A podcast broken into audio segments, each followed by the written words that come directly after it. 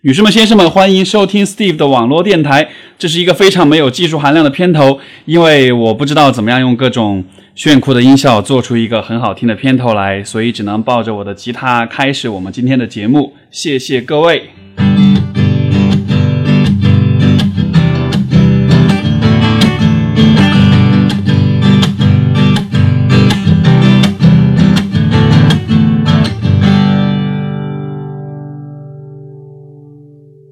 OK，各位朋友，大家好啊、我是 Steve，欢迎来到我们今天的，其实这也算正式的第一期的节目，因为上一期节目是我自己就是叭叭叭讲了很多 关于这个节目的设定，呃，今天呢，就是我们很荣幸的请到了我们的第一位嘉宾，然后呢，她是我在这个多伦多大学的学妹，然后要不你先跟大家打个招呼，然后自我介绍一下。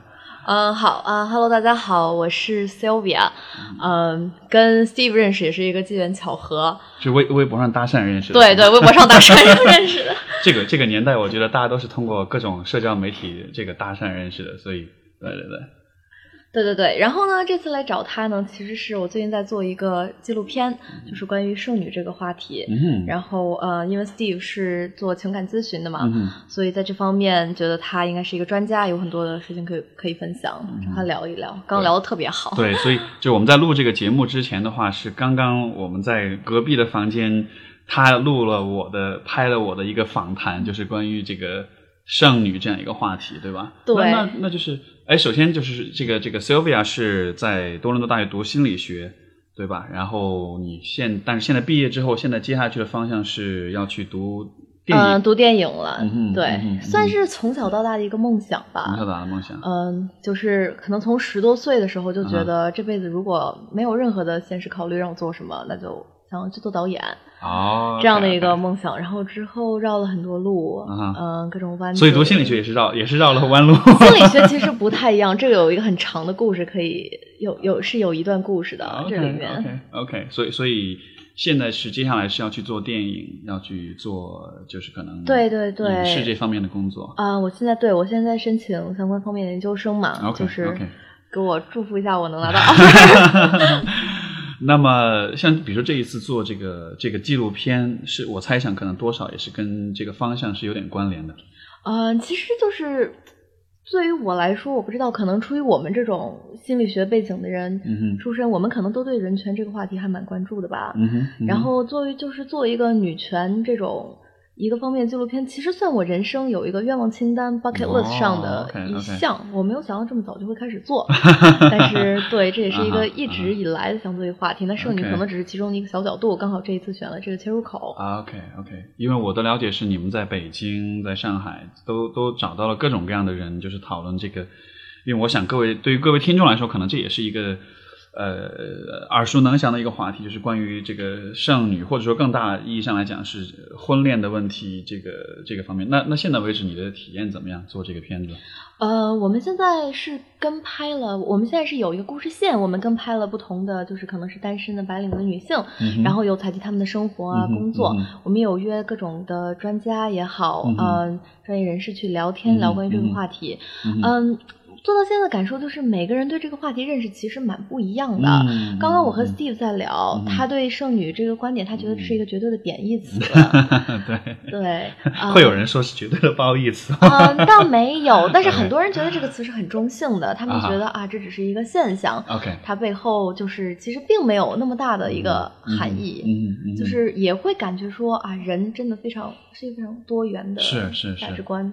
其实就是说，呃，我觉得这应该是本来就应该是可能社会的，包括价值观念上的一种一种必然。就是说，其实每个人都很不一样，每个人的经历，包括你跟我的经历，对吧？就我们每个人的经历都很不同，所以说最终我们站在什么出发点去理解很多问题，我觉得这种就多样性、多元化，我觉得是一个必然吧。所以我觉得你会有这样的。做这个节目，做还有这样的感，就是你的这个拍这个片子有这样的感觉，我觉得完全不意外，因为它就本来就应该是这样子的。对对对，哎，那你刚刚说到就是每个人的就是多元的选择，那嗯就是你是为什么进入这一行吗？就是什么嗯带动你？我想很多人听，他们可能也是 follow 你写的文章有段时间了，但是关于你自己的一个经历，可能他们也不是很了解吧？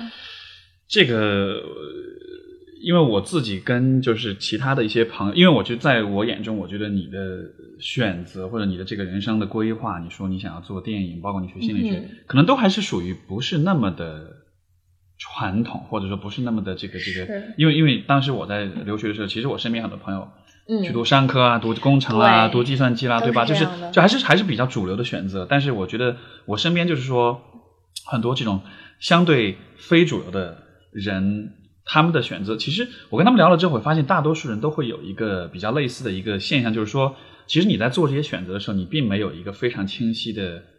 一个原因，或者是一个给自己的一个说法，就是我要做这件事儿，但是只是因为像对我来说，我只是因为这个方向，我觉得我隐约觉得这是我想要做的事情，就我没有一个一个一个一个说很清晰的画面，我也会变成什么样子。我只是觉得这事儿我感兴趣，我喜欢做，或者是它让我觉得有趣，我才这样去做的。像当时我决定选我自己的专业也好，包括做现在的工作，都是这样，就是因为别人问我你为什么做，我一我一般哎最你是一进。大学就选了说心理和社会学吗？因为我知道，就是在我们那个大学改专业是非常容易的一件事情。啊哈啊哈！对，你是一开始就选了对，我是我我不是那种学其他的专业，然后太笨学不了才改的。哦，不是太笨了。哎，你知道吗？你刚刚说很多人学商科和那啊个计算机，对对对对我大一的时候也是读商科的。我不是学不下去，我成绩很好，就是 对也是啊。之前觉得这好像不是一个跟人生追求嗯哼嗯哼嗯哼，不一样嘛。对，就就你会有那种感觉，你会会觉得这个事对。这个事儿和你这个人的关联性不是很大。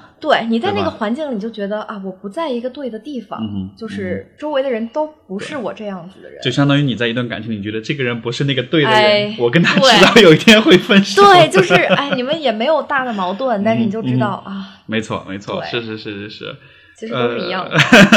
没错没错。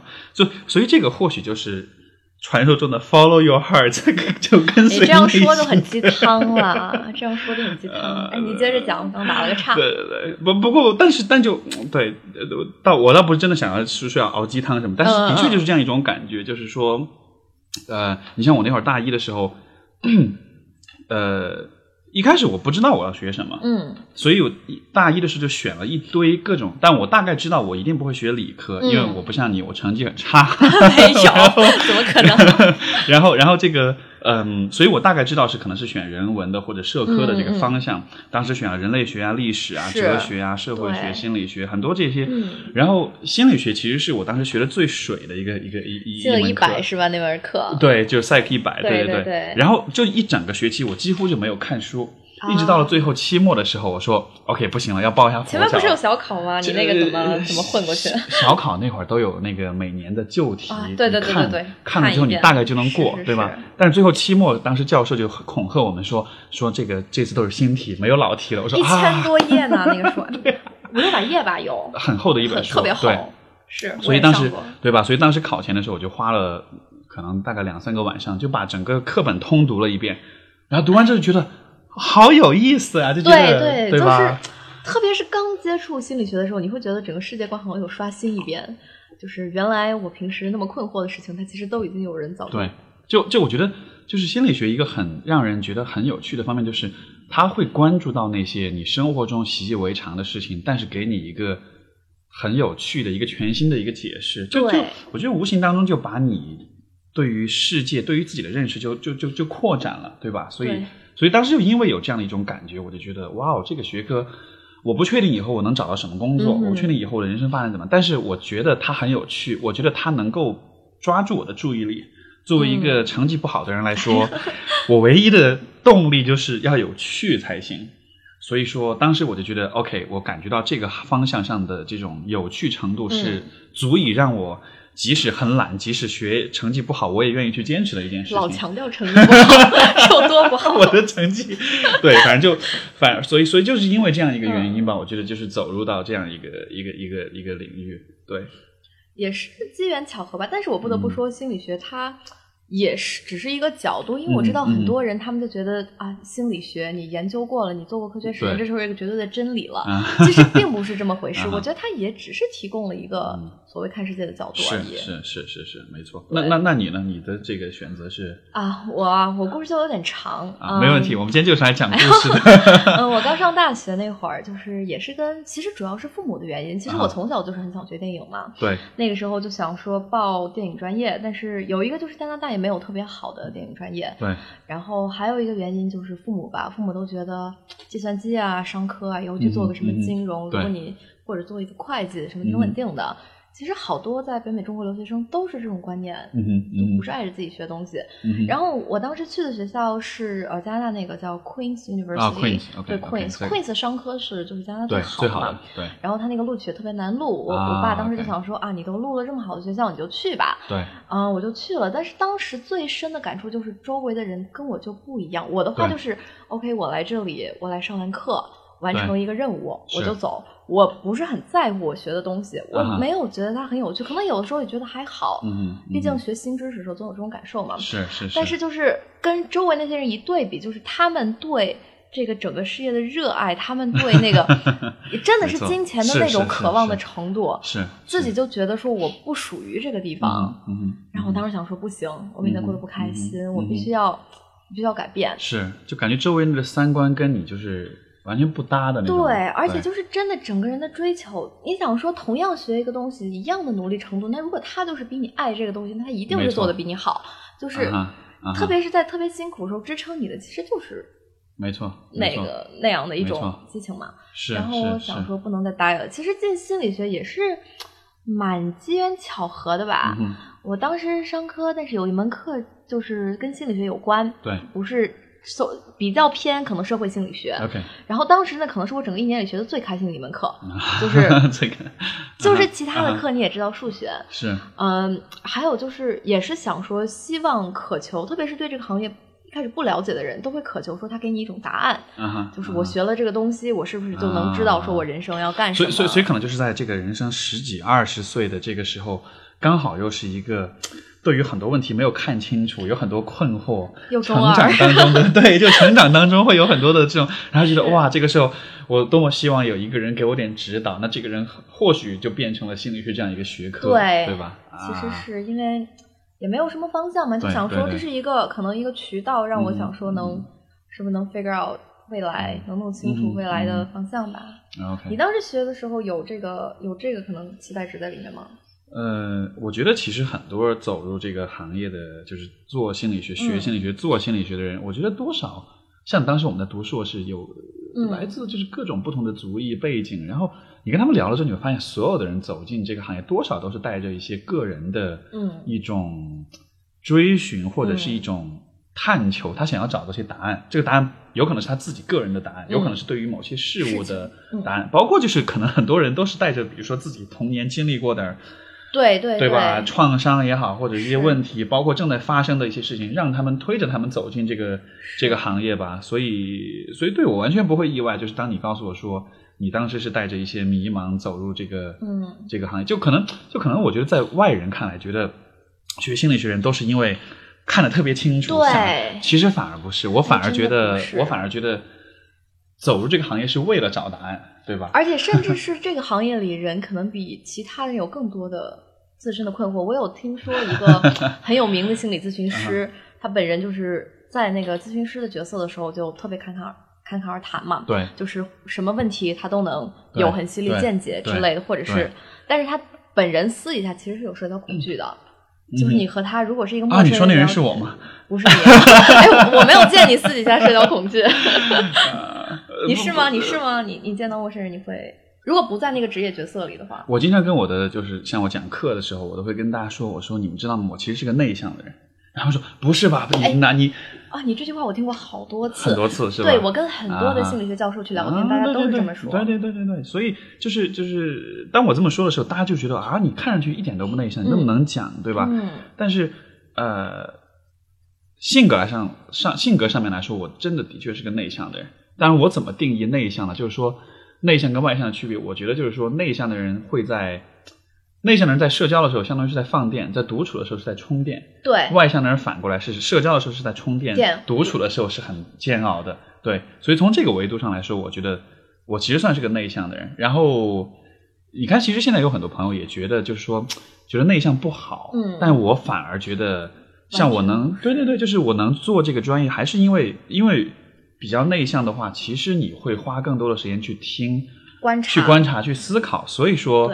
反而你更适合学心理学，因为心理学说白了就是对人的行为跟想法的一种观察跟一种研究和一种总结。对对对，你比如说外向的人，他把电力都放到外面了之后，在一个人时候，你可能就不会想的那么多，嗯你就对，所以所以当时你去读商科，是不是发现周围人都是外向的人，因为他们都着急赚钱？对，就是你知道吗？在那种，因为商科你一定有那种。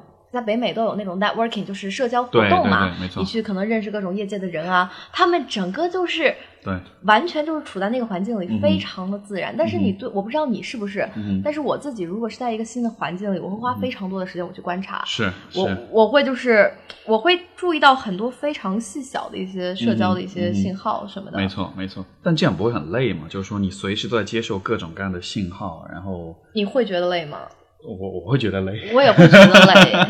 对，对，所以是以前以前有以前有的时候就参加有些聚会，因为、嗯因为我的就是呃因为这个行业里面经常去参加各种活动啊，做活动或者参加活动，嗯然后就呃一开始呢就觉得很有新鲜感，好玩啊，包括你的你可以把一些。一些小方法、小技巧用上来，嗯你觉得哇特别管用，然后就就特别有成就感。但时间久了，觉得千篇一律，你知道吗？就所有人社交都是一个样子的，所以，所以我有一段时间这个心态就变得不是很健康，我就开始 怎么，我就开始做什么呢？比如说我去一个活动，一般大家聊天就哇，你做什么工作啊？你你什么行业？你平时爱干什么事情啊？兴趣爱好？然后我有的时候我就为了好玩，我就故意去调戏别人，我就故意去社会实验，对对？就就真的就像社会实验一样，就去问各各故意去问别人一些很奇葩或者是一些让别人很尴尬的问题，哎然后就就就把比如说，比如说，举一个例子，呃，比如说我经常会问的，就是我就会就会问一些可能不太常见的一些问题吧，嗯就就比如说第一次见面时候不太常见的问题，呃，我能想到的任何问题吧，比如说呢，你给呃我一个例子。呃，如果你现在要在我们几个人之间选一个人做男朋友的话，你会选谁？那个杀就是 love 呃 kill，然后啊 date，、然后那个游戏是不是、啊对对就是说对对对这一群人里你会选择杀掉一个人，对跟一个啊人结婚？然后对跟一个人约会，我好爱玩那个。个，不就就其实就说就说，当然这个我我可能是有点变态啊，但就说我喜我特别喜欢看到那种，当一个人听到这个问题啊，这怎么回答，然后那种尴尬的感觉，让我觉得哇好爽，我我让这个人有了一些不同的体验，不再是一种很客套的、很礼貌的一种我也社交的脸好爱玩这个，是不是？现在大家都觉得学心理学的人都很变态了，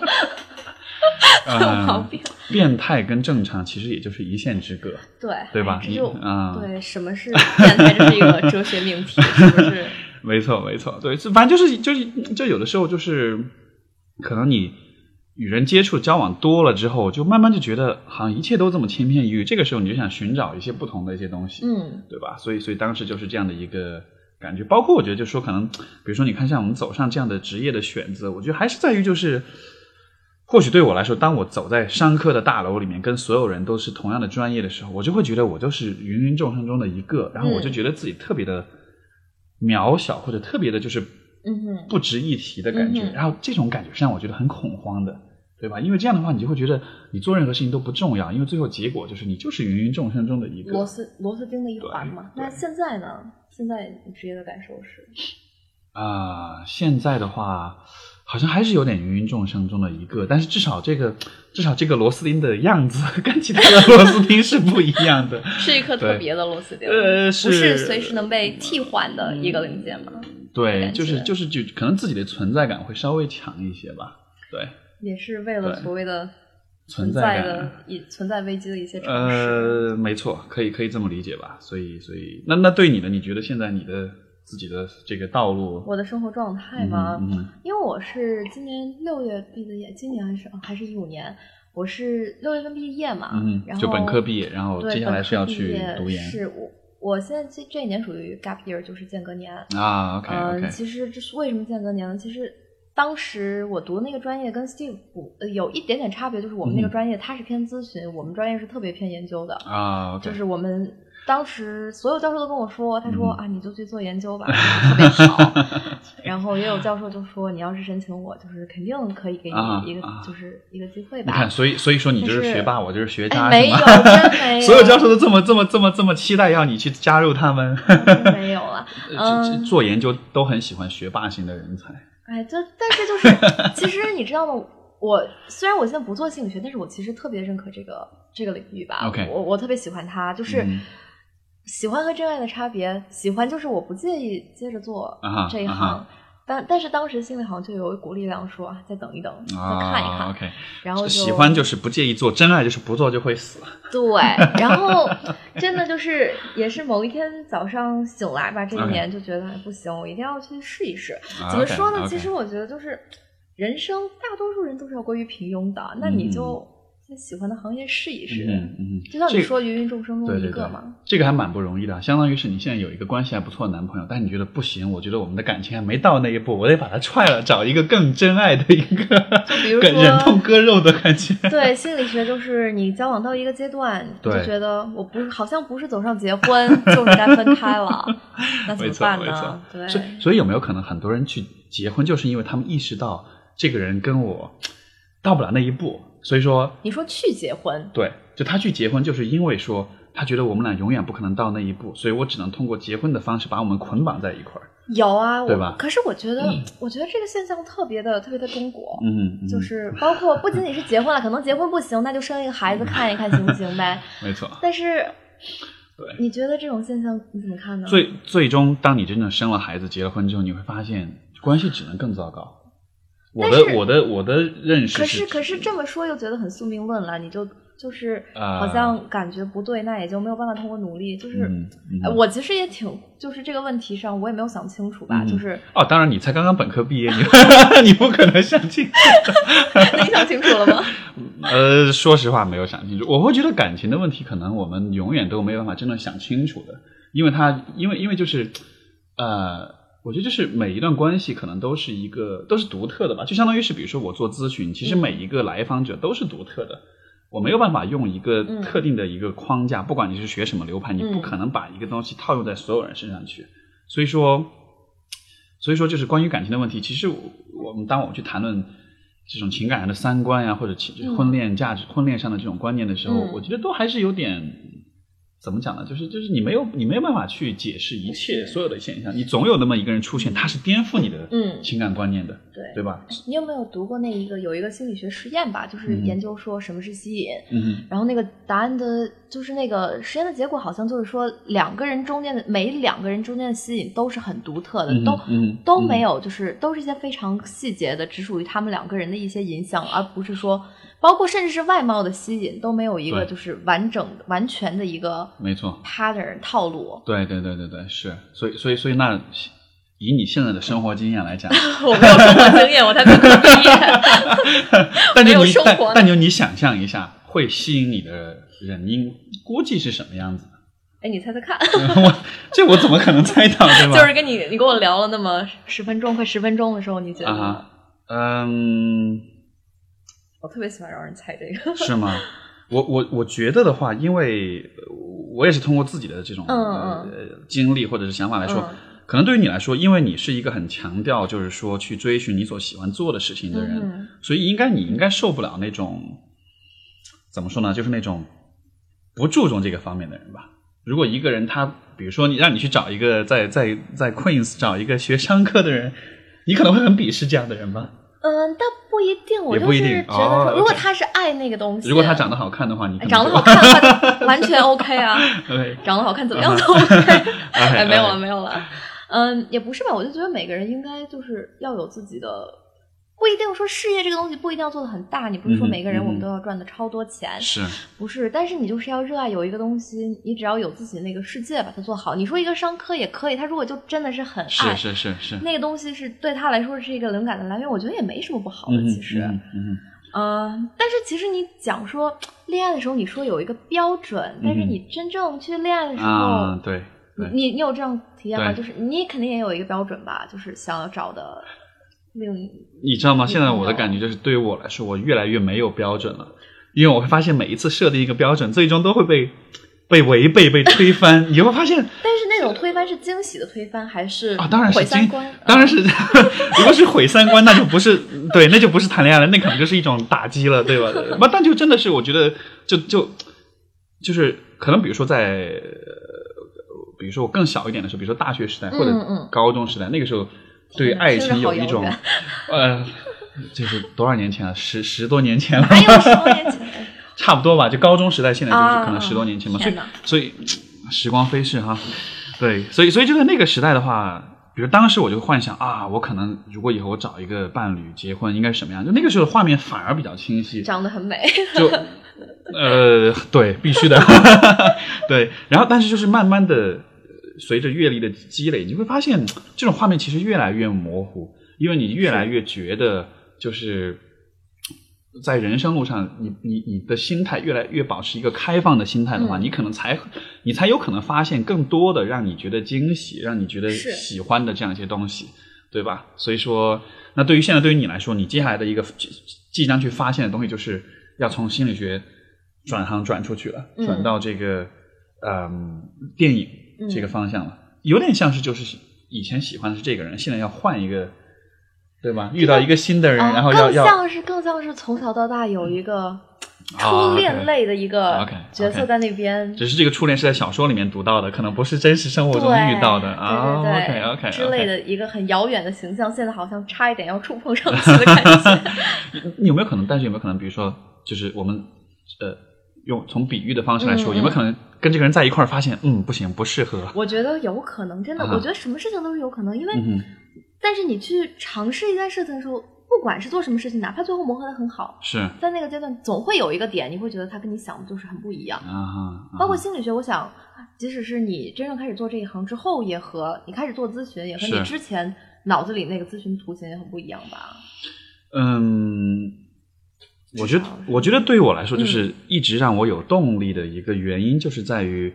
呃，你做这个，你做一件事情，比如说我自己学心理学的话，其实我每在一个阶段，我都会有一些新的发现，嗯，都会有一些新的一些变化，而且是积极意义上的变化。像比如说，呃，其实我在本科学到大概到大三的左右，就快毕业的时候，其实那个时候我就就就大一大二过得很欢乐，反正就就学呗，对，就对对对，然后就就该学的什么就就就学，就觉得很一帆风顺。但是到了后来，慢慢就觉得。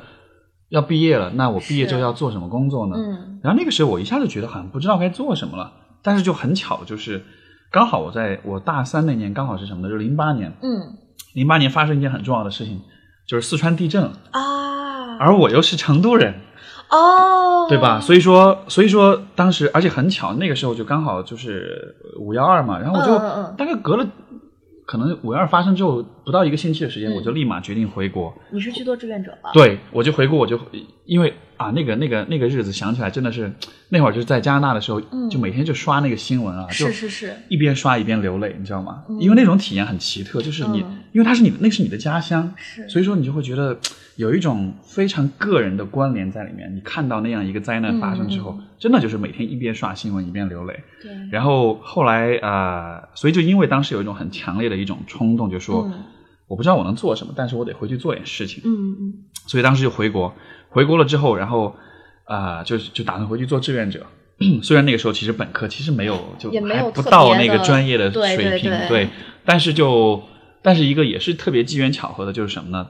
呃，当时就是我回国之前，我就先在网上做些这个研究，就是我想找一些关于灾后的这种危机干预的对这方面的这个文献。嗯。然后当时有一篇文章就写的特别好，他提了一个这个 A B C D 的一个模型。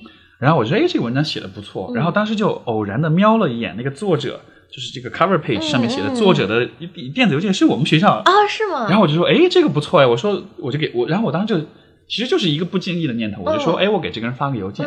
我说，我就跟他发邮件，我说我是谁谁谁，我的我要做什么事情，我看你的文章，我就写特棒，你能不能再多给我一些这方面的指导？嗯，这个人就给我回信了，结果这个人我才知道是后来我们读硕士的这个这个系的就社工系的系主任，哇，就是是他写的文章，就我不经意的就撞就撞上这个人了，然后他就给我回信，他就说我们学我们系里面有一个教授。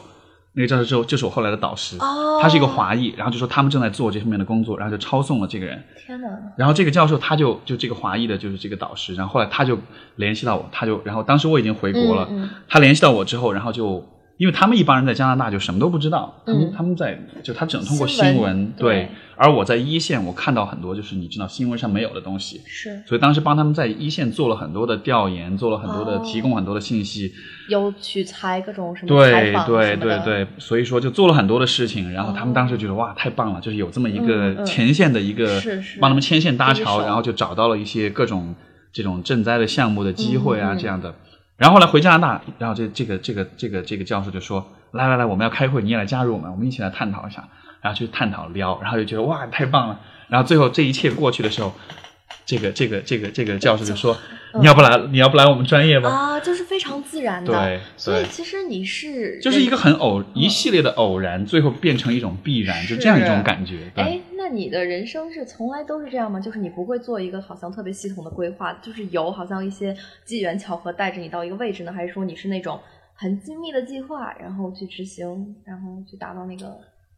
我觉得最终还是取个，我觉得是一个折中吧，就是说你没有办法很精确的去规划，像这样的机会，我觉得就是一个，嗯，我觉得如果非要说规划，可能我唯一的规划就是我会一直准备好，当一个机会出现的时候，我会以很开放的心态去面对它。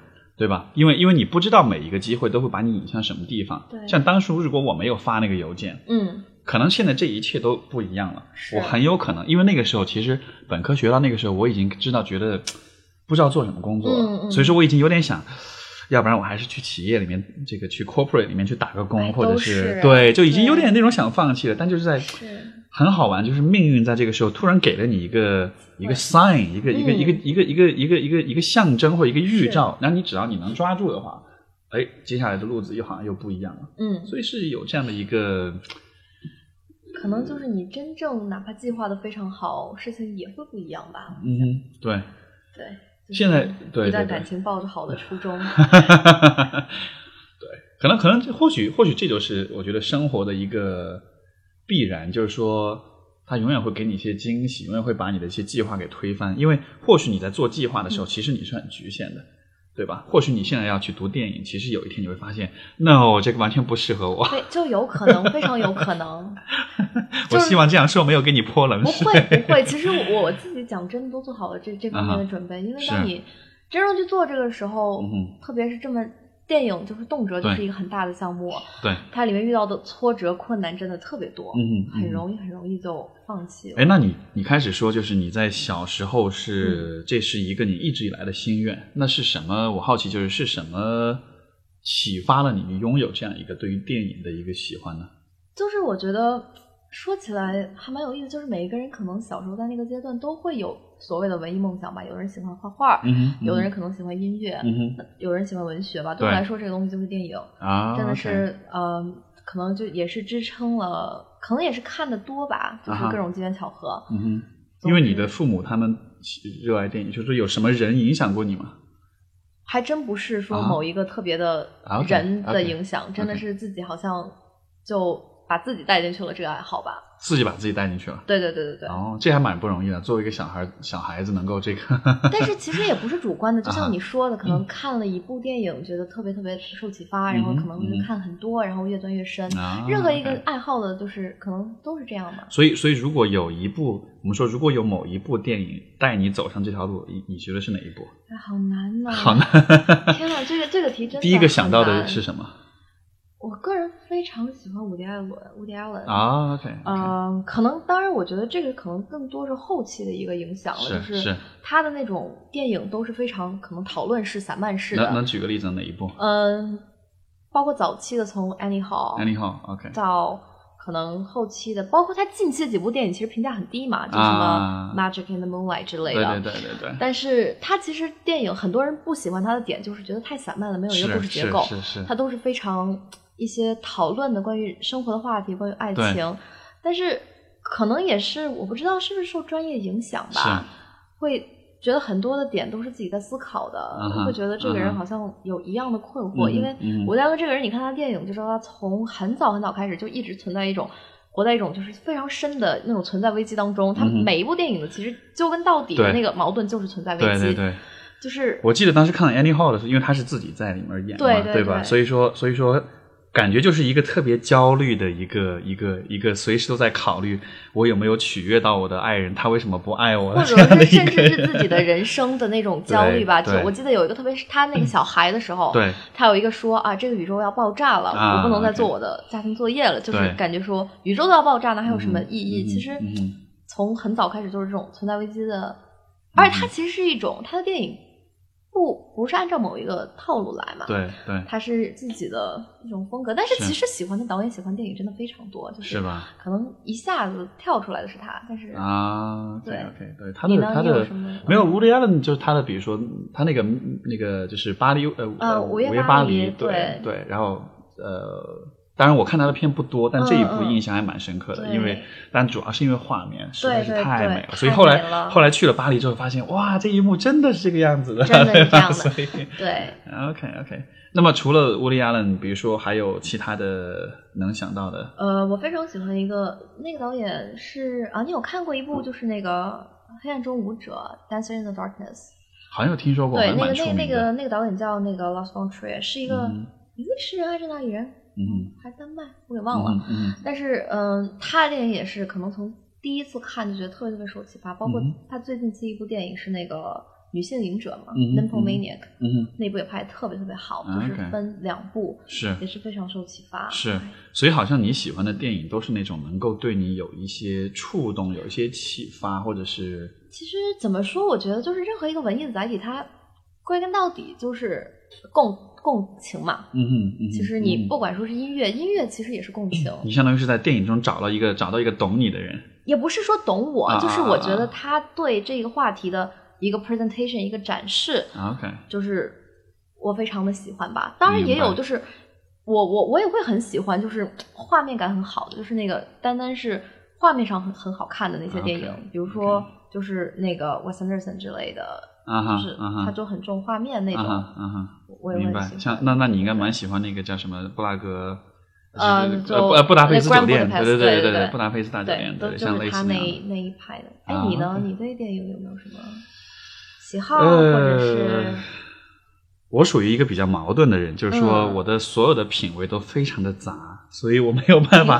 比如说，比如说，比如说，如果说到音乐的话嗯，我一方面特别喜欢民谣，像 Jason 嗯 Mraz 这种嗯嗯的，弹个小吉他，特别小清新。嗯嗯，哎然后你弹吉他的是吧？对，然后我我的这个节目的片头曲就是 自己弹的，然后我就就在那儿没错，对，然后但是另一方面又喜欢听摇滚啊，听金属啊，听那种特别听特别愤怒的那种，比如说比如说那个就是呃呃呃 Avenge Sevenfold，就是你知道吧？对，是比较那个很很很很重很重，非常非常 hardcore，非常重那种那种节奏带来那种强烈的对对对对，对就可能是因为。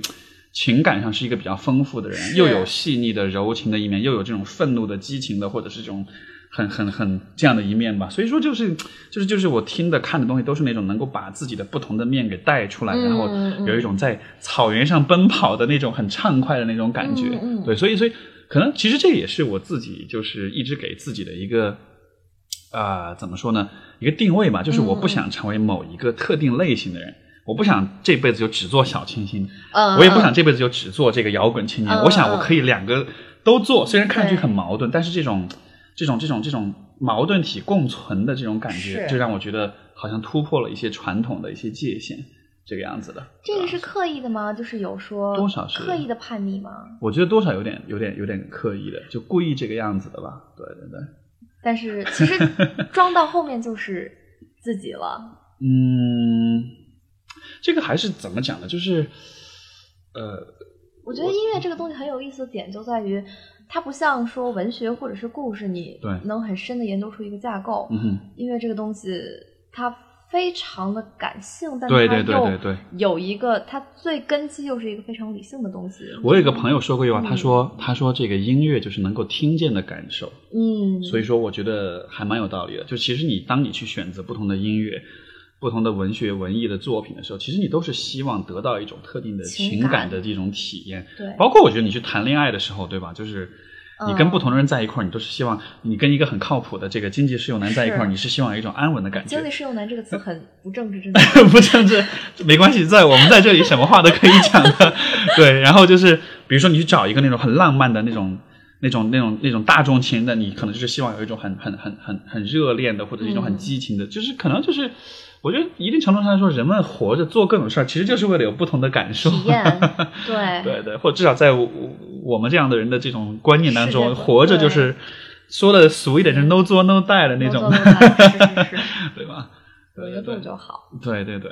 那么，所以这个现在这个纪录片拍到现在为止，呃，因为我知道接下来你是要把它剪成一个大概三十四十分钟的一个四十分钟左右。这个片子会在什么地方？因为我想可能。这个这个听众朋友们肯定会有兴趣说，哎，做出来之后能不能给我们看一下？当然会啦，会放在网上，但是呃，也会去参展一些电影节吧。OK，就是可能在电影节的期间会拿下来，但是呃，一定会放在网上。OK OK，对，回头我会如果等你网上放上去了，这个给我们做一个宣传。对，就放在比如说微博上，因为因为其实这样的话题，我觉得还是很多朋友还是感兴趣的。就不管你是什么婚恋的状态，我觉得。因为因为因为其实情感的话题最终还是折射出一个更多的就是关于人性的很多问题，对对吧？所以说从从呃从这个角度，我觉得啊，如果大家感兴趣的话，就是对于情感的问题愿意去做思考的话。对吧？可能可能，我觉得这会，其实我也很期待，因为我也很想知道，就是说这种多元的视角到底是什么样子。是因为因为我们的不是说我们这个纪录片的角度不是说是单一的，就是我们要宣扬某一个观点。对，我们其实是更多是一个开放式的讨论式的，有不同的观点都放在一起，判断是自己去做。嗯哼，就是没错。所以它不是一个说 propaganda 之类的东西。对对对对对，其实这也是我一直。以来，我的很多的文章、很多的观点都是在强调这样一点，就是不要，就包括我会跟我会在微博上说，我说你们都不要相信我一定就是对的，对对对，即使你觉得我说的东西很有道理，但是也不要觉得我一定是对的，因为呃，所有的事物永远都有不同的角度，对吧？然后像比如说，有的时候我们这边微信后台很多人问问题，说我应，比如说我应不应该跟这人在一块儿，我应不应该跟他分手？真的，很多时候我很无奈，我觉得没有标准答案。最终你都是需要自己去找到你自己喜欢的，就说白了还是你得鸡汤一点，就是你还是得 follow your heart，你还是会去，对吧？你去你得去找那个你自己觉得喜欢的那样的一个结果。有的人觉得这是中庸，或者说这是就是在灌鸡汤，没有在解决实质的问题。但是怎么说呢？这种大的议题，嗯，可能有结能做出结论的只有这个人。嗯，对对对。冷冷暖自知的一种感觉，对吧？那那我想，比如说，对于你来讲，现在你要学电影了，这是你一直心之心这个心之所向的这么一个方向。还有什么事情是你是按照这样一种方式来做选择的吗？呃，你说是心之所向，对，就是就是 follow your heart 的这种方式来做出的选择。哎，其实你说人生能有几个大议题啊？嗯哼，呃，事业、感情，还有什么？呃，友情，友情，我都很随心。OK，对我，我都都挺任性的，是吧？都挺任性的。也不，我说的任性不是说撒娇，是因为我觉得任性这个事情要分两种吧。有种任性，有钱的跟任性跟没钱的任性，那是一另一种分类体系。好了，有钱的任性没有了。嗯，那个就是我觉得任性怎么说呢？我们就说单说就在感情，比如说感情这个话题里，我觉得任性是有两种的。一种的任性呢，比如说女孩子跟男朋友，她说你为什么这样？你为什么打游戏？你不接我电话？我觉得那种任性，它其实更多的不是说要随着自己来的那种有一个原则，它是其实是在测试对方啊到底有多在乎自己。明白。但是还有一种任性，我觉得就是说有自己一个原则，然后要按照那个原则去选择，就是。那一种程度的，就是真的是你说的 follow your heart 那种的任性。OK，那我是我我我所说任性是属于第二种的任性。OK OK，所以所以所以对于你来说，你你会觉得，呃，如果你要选择跟一个人在一块儿，如果你要选择开启一段关系的话，那必须是一个符合你的一种感觉，或者是你才会愿意去做这件事情。但是每一个人都是一样的吧？你不会就是。反正至少在我现在这个阶段，我也不好说以后，嗯肯定不会因为说 要结婚或者是那种很功利目的去谈恋爱。你还嗯对啊，我毕竟还小啊 你还小，好不要脸啊！对，不，这是这样的，就因为我回想我在刚刚大学毕业的时候，我想那个时候我对我自己的未来的感情真的是一点概念都没有，而且而且我觉得现在其实现在有概念了吗？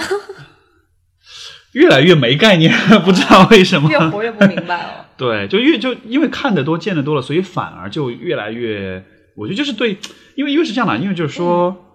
呃，我是对情感这个东西，其实我一直是带着一种敬畏的一种心态去面对它的，因为我觉得它是一个特别认真的一个嗯，事情吗？呃，我觉得它是一个怎么说呢？就当这个，就因为我自己的观点就是说，呃，我觉得人终极来讲都是孤独的，嗯对吧？就是我们每一个人，我记得就曾经是这个是是是是，我们那会儿在大一学哲学的时候讲到，好像是讲的就是说这个，就讲就讲笛卡尔说我思故我在嘛，嗯嗯嗯他说为什么我们会说，就因为他这个的这个我思故我在的前提就是我们每个人都是绝对独立的，我们不可能知道别人在想什么，是对吧？所以我没有办法知道别人是否真的存在。那么因为有这样一种终极的孤独，我觉得可能情感或者爱爱这样一个东西，嗯它是一个在某些时候能够帮助你去突破这种终极孤独的一种力量。是虽然这种力量可能不是说可以一直持续的让你感到不孤，但是它我觉得它是一种可能性。所以这在我看来是蛮神圣的一件事情的。可是心，哎，可是心理学里又有一个理论，你可能也学过嘛，就是说人的最根本，它是一个会去就是寻求亲密关系，这是一个啊，当然对，有就是进化。进化被进化根源的一个事情，是是是就是每一个人都是会去寻求亲密关系的。是的。那天我读了一篇文章，就是讲有一个挪威的一个二十四岁的一个工程系的学生，嗯他当时就做了一件什么事儿呢？因为他从小就是，呃，他读了很多关于这个加拿大的那种，就是 Northern Territory，就加拿大嗯北部的那种，北边就有一个对对对，就很大的一片这种呃，对很荒无人烟的一片领土。然后他就读了很多关于这个在这个领土上探险的故事，所以他当时就在二十四岁的时候，他就做一件事情，就是他决定自己到一个这种那个他在那个地方通过谷歌地图找到一个非常与世隔绝的一个区域，他就在那儿去，他决定在那儿住一年。一年呢，一年，一个人一个人，然后跟外界没有任何联系，除了有一个卫星电话，他是用做紧急的用途，啊，真的就去了。然后那个，然后他去了之后，他到了六六个月的时候，他就受不了了，嗯。然 后他就打电话给他的 这个给给朋友说：“你们你们，我要我要回来，哎，嗯我要我要我要离开这里，你们要来找我。然后后来这个这个他他出来之后，他跟就是这个呃记者对他进行访谈的时候，他就讲了一句话，他就说就是就说人们真的还是就是啊、我们就是就就说人真的还是需要和别人在一块儿相处，就是我们真的不是一种呃生来就可以去独处的一种动物。是对，所以他在这个就他当时在这里生活的时候，他唯一能做的事情就是让自己尽量保持繁忙，不停的啊修建、不停的建造、不停的打猎、捕鱼，做各种就是这样的事情。但到了最后，他发现其实还是没有办法承受那种就是那种孤独嘛。他就说他最大的收获就是我在这里六个月，我意识到了我是多么的在乎和爱我的家人跟朋友，无时无刻的不在想念他们。对，所以所以我觉得是这样，就是人永远都还是需要去和别人有嗯这种、这种这亲密的，样交流，对对对从心理对上也是一个非常健康的事情。那对你来说，你是喜欢和人交流吗？选择这一行是不是有这方面的因素？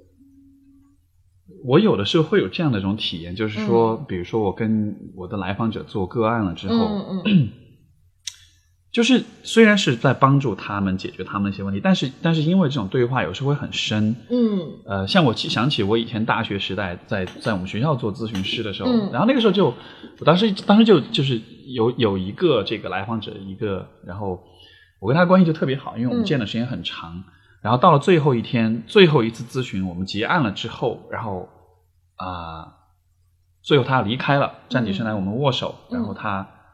呃，出了我的办公室的门，我当时就站在办公室门口，目送着他走到那个走廊的尽头，一步一步走远。然后完了之后，我把门轻轻的关上。嗯我当时面对这扇门，我就站在那儿站了，可能足足有五分钟的时间。当时我就觉得，就这个人，他可能就我们从此可能就不会再有交集。对但是你会知道你在另一个人的生活当中留下一些东西，包括就是说，这样说可能有点自恋啊，嗯但就说，但就说是你会知道他的人生就此就会不一样，因为有因为他和我有过这样一段经历，是所以在那种时候的那种感觉，你就觉得你跟这个人是真的是很亲密的联系在一起的，即使你们以后再也不会见面，然后我觉得那种感觉就是像是就离天堂很近，啊你知道吗？所以就是那样一种，所以是一种很让人很嗯上瘾的感觉的。有，对，我觉得做自己喜欢做的事情的时候，就是有这种感觉。嗯对对就就是当你和一些人或一些事情，嗯有一种非常终极的一种非常深的嗯一种联系的时候，好像就所以这么说来，好像我们做一切事情都是为了让自己不孤独啊。其实是啊哈哈，都是在寻找说对，不要孤零零一个人，要留下点什么东西。没错，没错，没错。对你有过你有过类似的这种感觉吗？就是有一种非常终极的那种体验吗？其实真的就是在学电影的时候，在拍电影的时候，就是哪怕是因为剪辑电影是一个特别无聊的事情，就是特别就是你真的就是把所有你拍的东西，可能你剪出来一个五分钟的东西，你拍的素材可能有几个小时，对一遍一遍的看，一遍一遍的挑，对，然后一遍一遍的调颜色，嗯哼，嗯哼都是非常非常枯燥的过程。对，但是那个整个过程都非常的流畅，嗯没有任何觉得说我做不下去，不像写论文儿，写论文是是像便秘是吗？要 一点一点往外挤。就是就是心流嘛，就是一个 flow process。啊，OK OK，觉得做这件事情非常的顺畅，做完当一个就是东西剪完之后，真的会有一种嗯，啊完成了什么东西的感觉。所以当你看你的作品的时候，就会觉得哎，但是其实会更用就是一种批判性的去看啊，这里不太好。啊，OK OK OK，是一般一般好像都会这样子吧？对对对，当比如说那个。我我记得以前我们学校就在大学时代玩乐队的时候，也是、那会儿玩乐队，然后就我是鼓手嘛，那个时候，嗯，哎，你你还打鼓？你不是呃，这都后来转因为因为没有嗯这个鼓已经很久没玩了，啊因为这个怕吵到邻邻居或者怎么样。但就那个时候，就我们当时上台表演，然后下来所有人都说哇，你们好棒，怎么样？我当时想的就是天哪，我都我们犯了好多错误，这也错那也错，就那种自我批判特别强的感觉。你大学时代应该很受欢迎吧？玩乐队这个。呃，就是学生会会长。哦，Steve 在那个大学阶段是我们这里就是一个特别特别大的中国学生社团的 社长，这都是这都是好汉不提当年勇，这都过去了。应该很受欢迎吧？那个年代。呃，其实也还好。其实我之前不是说过吗？我属于内向型的人。哦，对，就看上去很好像做很多事情啊什么的，但是我更享受的反而是独处。就是。就我觉得很，其实你就比如说现在我回顾自己的人生，我发现我做过的很多我引以为傲的事情，其实都是自己一个人的时候做出来的。我在很多时候跟别人相处的时候，呃可能会开心，可能会觉得很放松、很舒服，嗯嗯嗯。但真正让我觉得我很，比如说我自己，比如写的书或者写的文章，或者做了一些什么样的各种各样有趣的事，很多时候都是自己一个人做的，对吧？所以就是有一种祝孤生的那种感觉，你知道吗？不会。其实你你是一个非常需要自我空间的人吗？就是你比如说密集的社交了一天之后，你一定要有一个时间回到家。我也是，是是，因为因为你就觉得就整个人就就很抽干了，对，抽干了的感觉。觉得需要一个自己的时间回一下电。是是是，那那那比如说像如果你要去拍片子呀或者什么的话，那那你应该随时都跟很多人一块儿工作啊什么的。对对对，完了就回家倒壶睡。回家。或者就是可能闲下来，比如说拍完忙完，嗯哼嗯哼，不管是一切的工作吧，我就是只要是密集的跟人接交，就是交往之后，回到家就想一个人待在家里，嗯哪怕是看一看特别无脑的东西都好，但是要一个人。是。现在为止，嗯，如果这个问题可能有点难回答，但你说、现在为止，你有你感到最最孤独的时候是什么时候？最孤独的时候啊，能想起来吗？其实是这样的，就是嗯每当人生你觉得你在经历一个特别大的挫折的时候，你回头看都觉得就是都是屁事儿，啊，都觉得 OK，就 OK 都觉得没有什么吧。但是可能在当时那个时候，你会觉得自己很很当孤独当？时当时我不是不读不读商科了嘛，啊，OK，然后我要去读去心理，我妈就我妈就觉得特别特别的不靠谱。稍稍微近一点。哦，稍微近一点是吗？哦，嗯，我妈就觉得特别特别的不靠谱。嗯她觉得说你做这个能干嘛？你别把自己学成精神病了。就是你知道，很多人对心理学都有这方面的一个误解嘛。嗯哼嗯，然后当时就是，我就执意不想读了，不肯读了嘛。对，当时就是跟家里，我跟我爸妈一个月没讲话，电话也不打，就是面也不见，也不 Skype。啊，你那么跟他们当时那么大矛盾，就特别的僵，闹得特别特别啊特别的僵，嗯、真的是不讲话。然后嗯我这个人真的特别特别少哭，嗯就是我看可能文艺作品的时候，听歌的时候会哭，但是就是在日常生活中，我真的是从来不哭的一个人。一一年大概哭几次？有统计过吗？你如果不算看电影哭的那种，啊，对对对，基本上就不哭。啊 我自己的事情我是不不会掉眼泪的。，OK OK，但是那一次真的就是到可能一切就是申请尘埃落定，对，然后拿到 offer，我啊哈决定接了。然后那个时候就是真的是一个人在浴室里，就是大哭了一场，就是然后开着哦水，也没有人听到？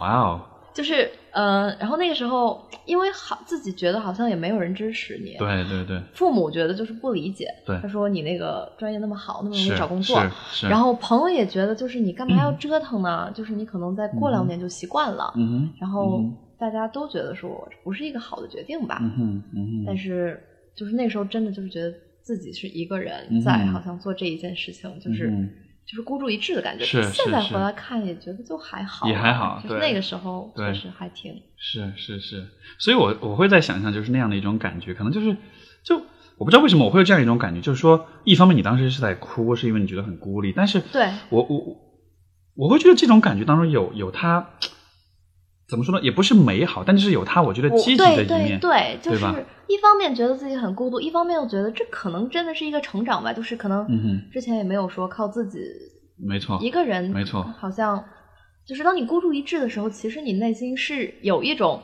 可能是甚至是英雄上升到一个比较高高的 义无反顾义无的对反顾的对对对那个感觉，对。是我其实我觉得这就是可能孤独的，或者说它美的一面，就是说你在孤独的时候，你做的所有的事情都是完全依靠你自己的，对吧？对就是是完全由你自己自发的去完成的。所以当这件事情你去做，你就会很带着很多的信心，而且当它一旦做成了之后，你就会觉得。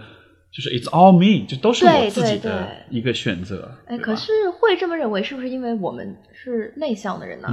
你如果说外向的人，可能就觉得真的是很孤单、很煎熬。我也很这个好奇。这嗯不知道，但是就是当你在描述那个场景的时候，嗯当你说你在这个在在在在浴室里面，然后开着水，然后大哭的时候，嗯嗯，我会我我我不知道是不是因为我心理学学多了，我有点变态啊，但我觉得嗯那种感觉还蛮美好的，就可能我对对对就是就是你的感受可能是难过，对吗？但是我是很复杂的一对，是一种很复杂的感觉，它不是一种只是一种不是单伤心欲绝的一种伤难过，对对对，是对这样的，是这样的，是这样的。对，其实我觉得每一种感情它都不是单一的，没错就是没错，所以说这也是我觉得心理学其实有时候很难给人答案，是因为首先感受这个东西就非常难嗯描述吧。对对对对，是。我记得就是我在啊、我我的一二呃，一我是一一年回从加拿大回中国的，然后一一年到一二年我在当时在北京工作，嗯嗯，也是咨然后询，没有，当时是在做另外一份，嗯就是嗯显然是不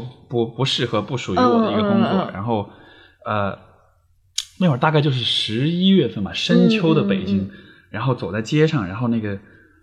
呃，树叶全部掉光了，然后特别萧条。你知道北京就是说，对吧？冬天都是那种很萧条、很灰色、很抑郁的那种感觉。天又灰，对，没错，污染又雾重霾，对，然后然后就是，然后有一天我就记得是周末，当时我就自嗯己、呃一个人去一家我经常去的咖啡店，我去那嗯读书，嗯带了一本书就去，然后走在路上，就是因为那个时候，第一我在北京，当时朋友也很少；第二嗯我做的事情也不喜欢，然后就觉得不开心；第三这个天气是这个样子的，然后我自己又是周末自己一个人很苦逼的去一个地方独自嗯。看书，嗯，那个时候就走在街上，我就我真的就会觉得那个那种孤独到就是胸口真的会疼，你知道吗？就真的是那种 physical 的那种生理的疼那种感觉。对，哎，这然后个其实也是有那个心理学的啊，那个支持的嘛 你果然适合做科研，全部任何话题都要扯到研究上面去。可是可是是有数据，就是就是真的是有说，嗯情感上的疼是会是在生理上会反映出来的，没。错没错，是是是，所以所以就当时就是那种感觉，就就一路走一路胸口就疼，你知道吗？嗯嗯但是就是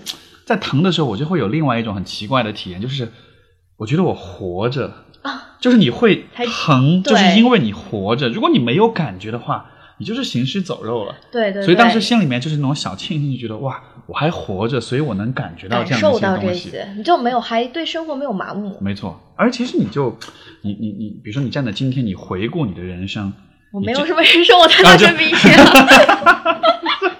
好吧，就 OK，所以所以这节目放这儿，五年之后你再来听，对吗？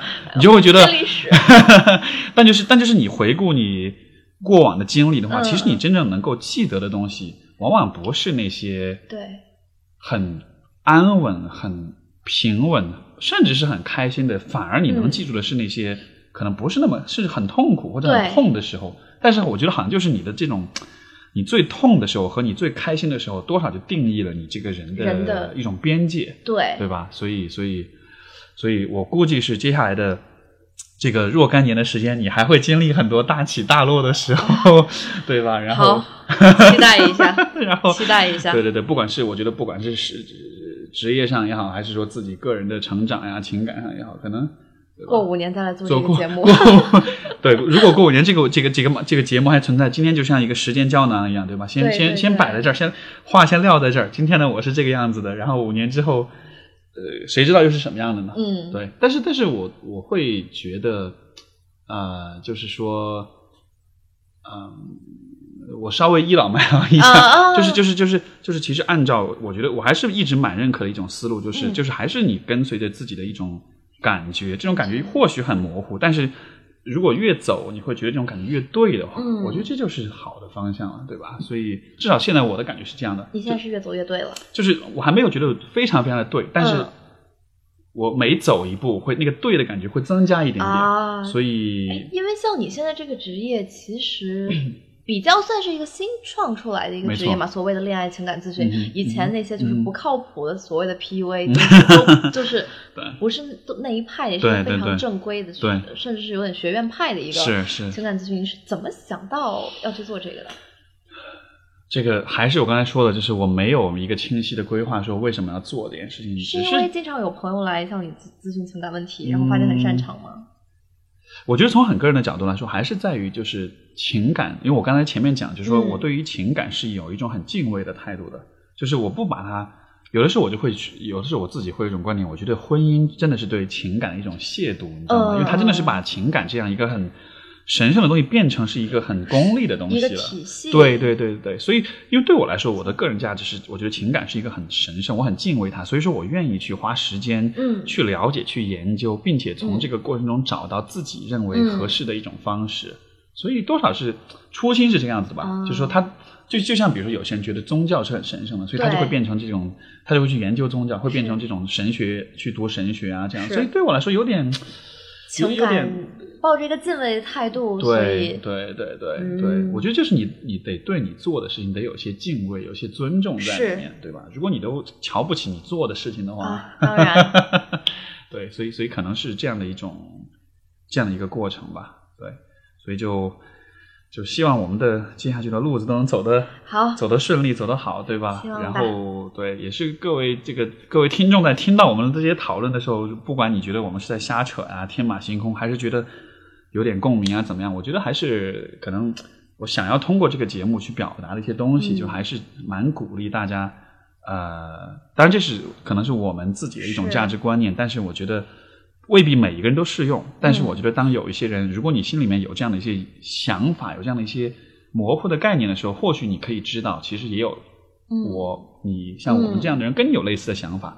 然后我们并不是说自己多么的成功，但是在这个路上至少一直有去尝试，然后这种尝试带来的快乐，我觉得还是蛮蛮蛮让人这个感到满意的，嗯对吧？好吧，好，那我们今天的节目就到这里，然后非常感谢 Sylvia 今天这个第一位嘉宾啊，所以说第一个吃螃蟹的人，你谢谢 Steve 邀请我，哎，聊得还顺吗？还还可以，还可以，嗯就感、嗯感感觉感觉还对吧？因为刚才我们前面做这个节目访谈，也觉得哎，好像这个挺聊得来的，所以蛮好的。对对对对对，所以我也很喜欢这样一种对话的一种方式吧。所以好，那我们就到这里，然后就，跟大家说再见。好，再见，好好，对对对，，各位观众，那就是这样，拜拜。嗯拜拜。